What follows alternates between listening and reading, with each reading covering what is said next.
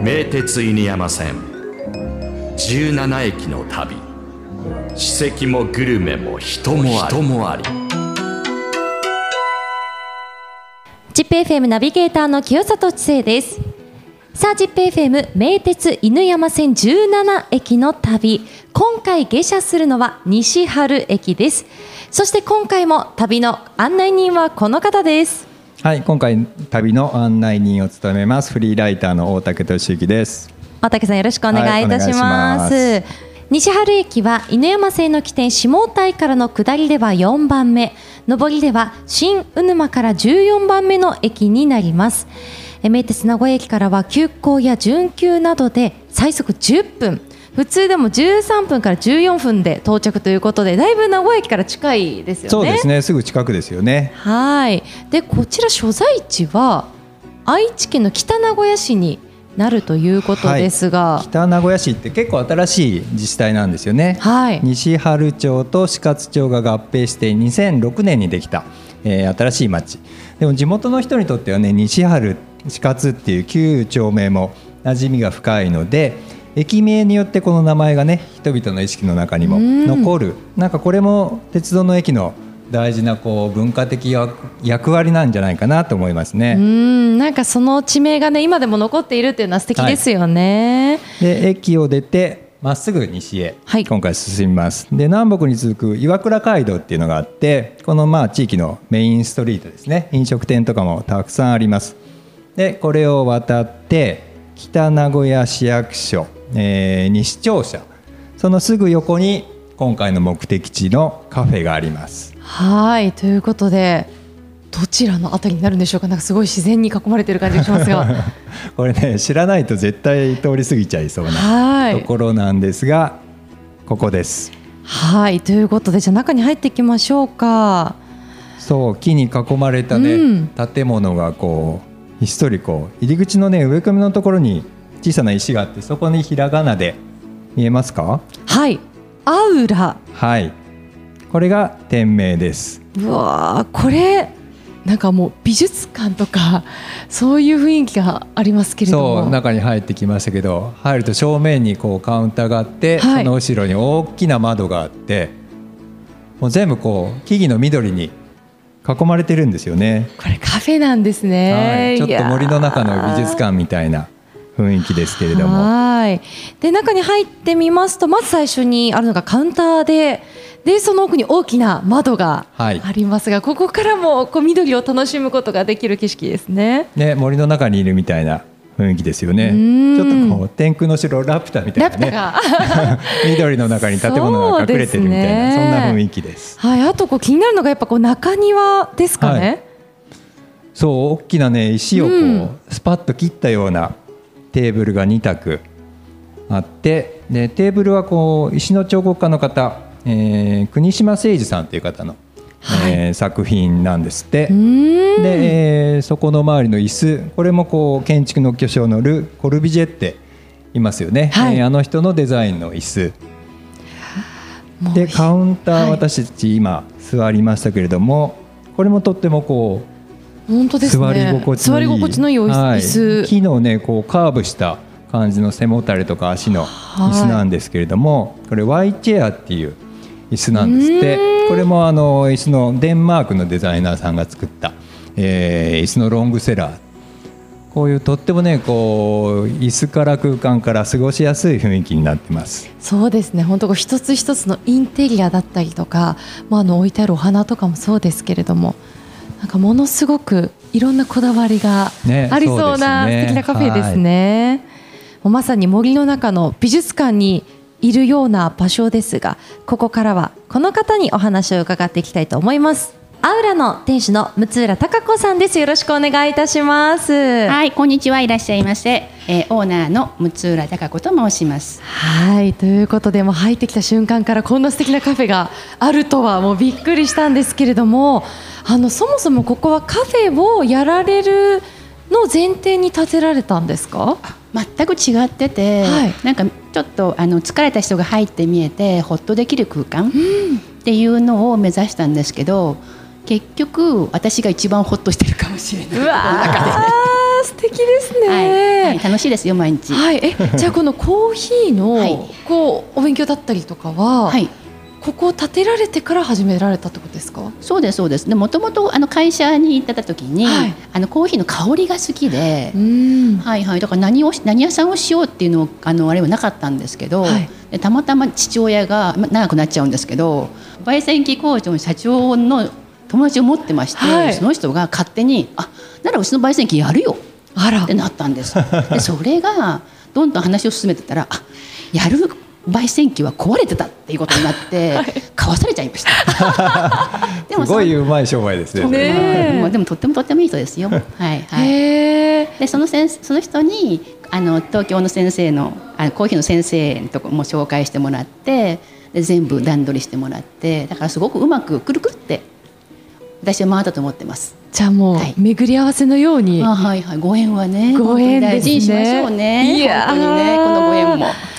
オープンははい。いつ頃からなんですか、えーっと大竹さんもうどれぐらいになりますかね？前伺った時は2001年にお店始めたってだと思いちょっと聞いてます。ちょっと今アルツハイマーが入ってる。いやいやいやいやいや20年ちょっともうやってらっしゃるそうですね。わけですね。23年目になりますね。はいでも本当にこう隠れ家カフェみたいな雰囲気があって、最初このカフェにお邪魔した時にちょっと大人しか入ってはいけないのかなみたいなあーはいはいはいもうおしゃれすぎる空間が広がっていたんですけど今も実際にこうお子様あがカフェにいらっしゃったりとかしそうですはいなんかこう六浦さんの人柄で人が集まっているような感じもありますねありがとうご。ざいます。うんあのなんだっけ今結構ねカフェっていうとモーニングとかランチとかっていうではなくってなんか入ってきてぼーっとして本当にこう自分探さなくって気づいてほしいって思う自分にね全部持ってるから自分が。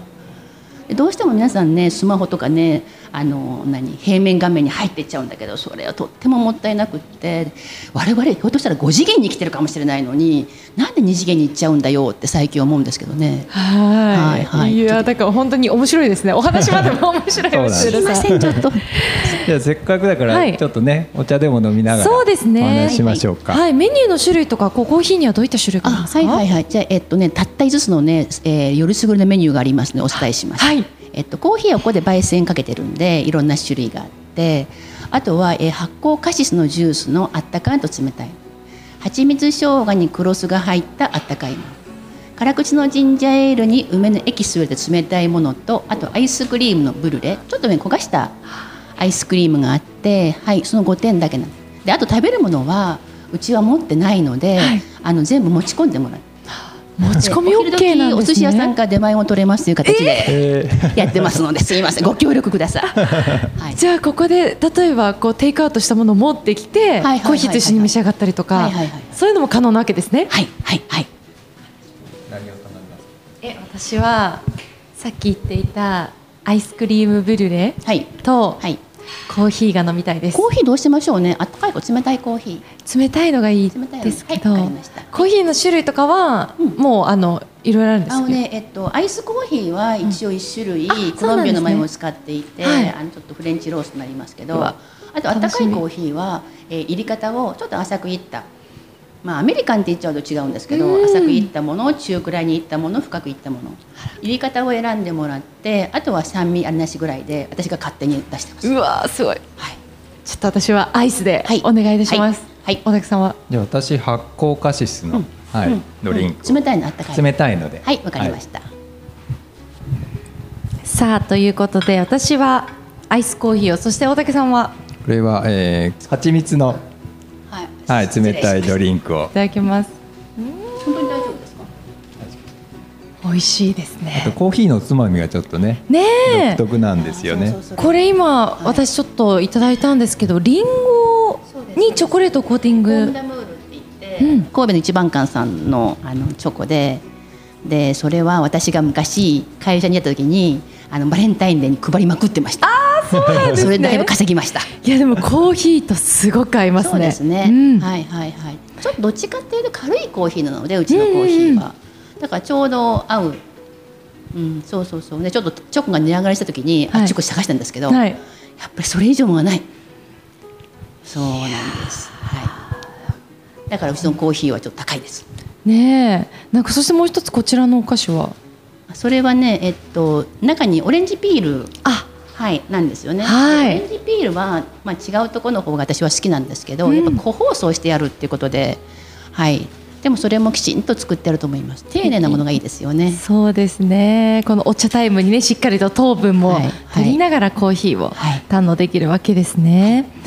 いやもう本当にこう美味しいねコーヒーもそうなんですけれども、こうパッと前を向くだけで、もうやっぱ緑に囲まれているこの空間にいる自分がほっとしているところがあるんですが、これってあのこの建物建てられた時は、この木はこんなに更地でした。更地だったんですか？更地でそこに建物を建ててでそれから植栽しました、はい、でそれがねもう23年目でもうだいぶ上を切りましたけどねもう森になってだから想像以上にすくすく育っているってことですよそうはい、だからね。みんなで初めトトロの森大作戦って言ってでもこもこもこもこって。太鼓叩いてやってました。そうですよね。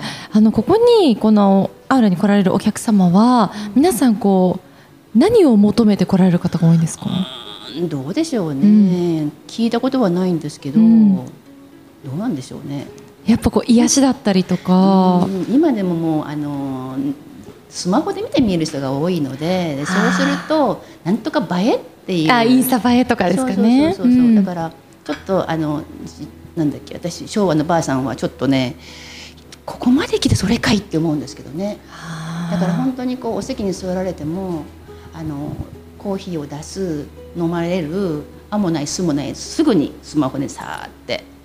で帰ってかれるまでスマホをされる。うん。でそうするとまあ他ときますけどね。なんかうん自分どこにいるんだいって思いますよね。はいうん今私が一番六浦さんの言葉に刺さっております。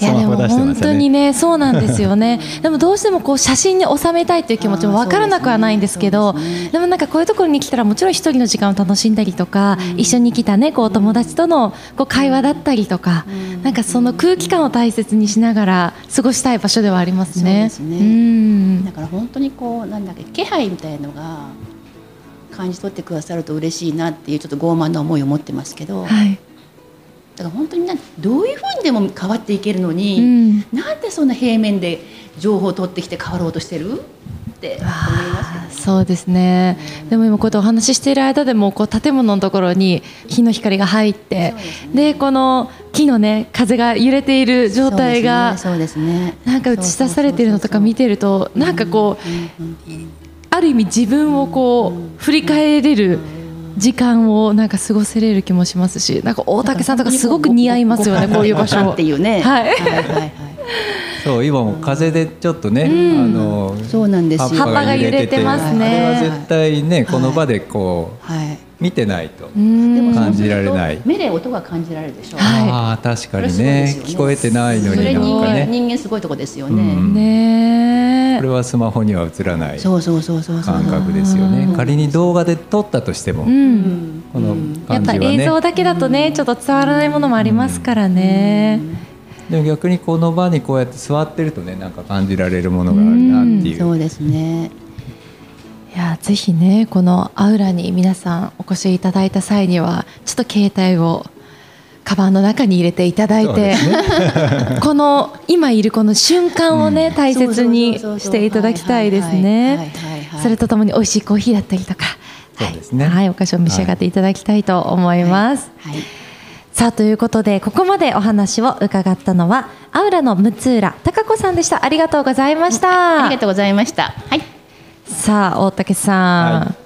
またもやなんか新しいスポットと出会ってしまいましたねまあお店はねもうはい。20年以上ね,、そうですね。やってるんですけれども、うん。私もこれ見つけたの10年ぐらい前かな。喫茶店の本を作ってる時に見つけて入ってすごく気持ちがいい空間だったので,、はい。で取材させてもらってそれからなんですけどやっぱここに来て座らないとねわからないものがすごくある空間だと思うので,、でこれ今夏ですからあの青々とした感じですけど、季節によってねこれ表情も変わってくるんですよそうですよね。ねそういうのもまたね寒くなったら寒くなったでまたうん。訪れたいなと思います。うん、なんかこう本当に見ているだけで香りを想像したくなるような、ねなんとなくね。そんなね場所でもありますからうんそうね。さあということで今日ご紹介しました北名古屋市の喫茶店アウラは朝9時から夕方5時までお休みは木曜日と第3金曜土曜日です。えこちら名鉄西春駅から徒歩5分です。え名古屋駅からもね西春駅はもう急行や準急など最速で10分ということなので皆さんも名鉄犬山線に乗ってお出かけください。